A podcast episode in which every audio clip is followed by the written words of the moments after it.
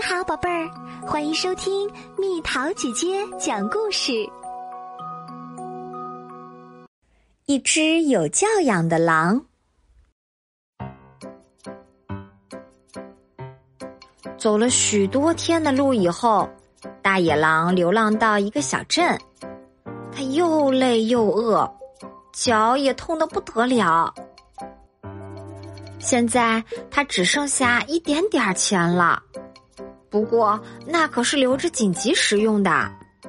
啊，他想起来了，这个小镇儿外面有一座农场。他想，或许我可以到那儿去找点吃的。从农场的栅栏边望去，他看见小猪、小鸭和小母牛正在阳光下看书。大野狼还从来没有见过动物看书，可能是我眼花了吧。不过他已经饿得没有时间多想。大野狼站了起来，挺挺身子，他深深的吸了一口气，然后大吼大叫的向动物扑去。嗷嗷嗷！呜呜呜！嗷！小鸡和小兔听见叫声，赶紧逃命。但是小鸭、小猪和小母牛却一动也不动。什么声音这么吵啊？小母牛抱怨着说：“吵得我都不能好好看书了。”别理它就好啦。小鸭说：“大野狼可不喜欢这样受到蔑视。”喂，你们怎么了？大野狼问：“难道你们看不出来我是只可怕的大野狼吗？”我当然知道啊，小猪回答说：“可是你可不可以去别的地方当可怕的大野狼呢？我们正在读书呢。这座农场是专为有教养的动物而建的。”我劝你还是立刻乖乖的离开吧。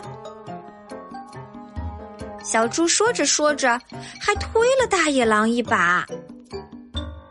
大野狼从来没有遇上过这种事儿。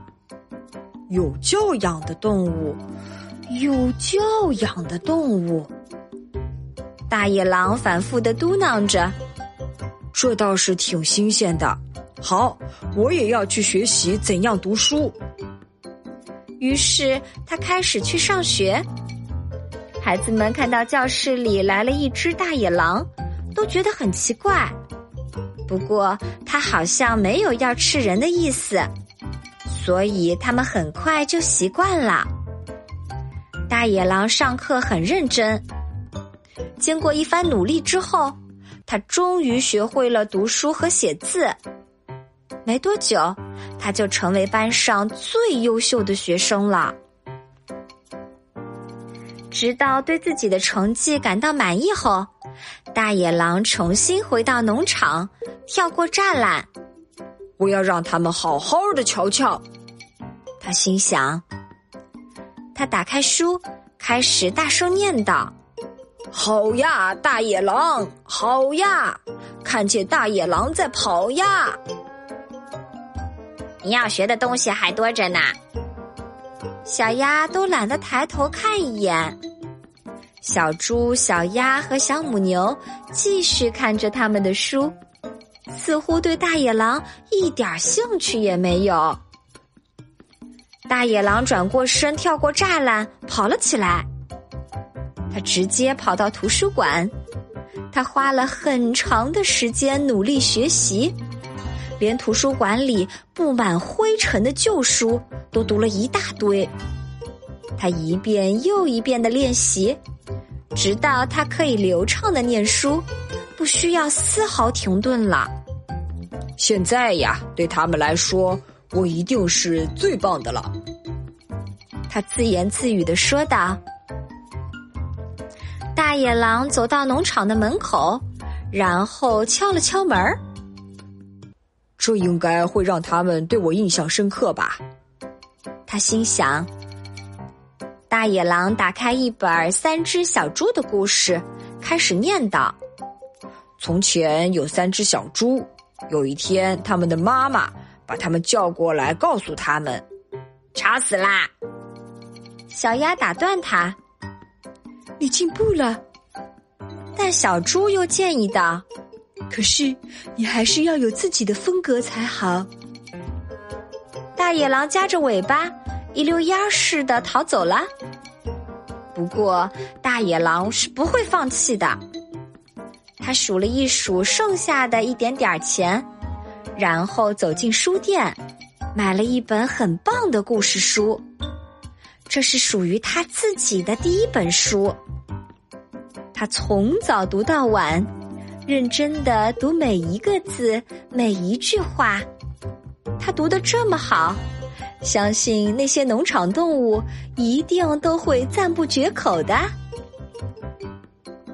叮咚，大野狼拉了拉农场门口的铃铛，他舒舒服服的躺在草地上，然后拿出他的新书，开始念了起来。他的声音充满感情和自信。小猪、小母牛和小鸭一直静静的听着，谁都没有说一句话。每一次他念完一个故事，小猪、小母牛和小鸭都会请求他，请他再念一个故事给他们听。所以大野狼继续念了下去，一个故事接着一个故事。一会儿，他是从阿拉丁神灯里钻出来的精灵；一会儿，他扮演起小红帽；接下来，他又变成无恶不作的海盗。好有趣呀！小鸭说：“他真是个讲故事的高手。”小猪说：“今天跟我们一起野餐好吗？”小母牛主动的邀请他。小猪、小母牛、小鸭和大野狼一起野餐，整个下午，他们就这样躺在草地上，一直讲着故事。我们应该去为大家讲故事。小母牛突然说：“我们可以到全世界去讲故事。”小鸭也跟着说：“我们明天早上就出发。”小猪说。大野狼在草地上伸了伸懒腰，他很高兴有了这么棒的好朋友。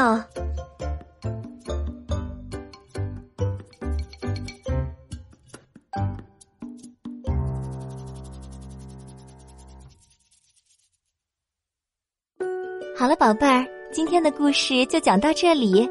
如果想和蜜桃姐姐聊天，可以在微信公众号搜索“蜜桃姐姐”，关注我，在每天的故事评论区留下你想说的话哦。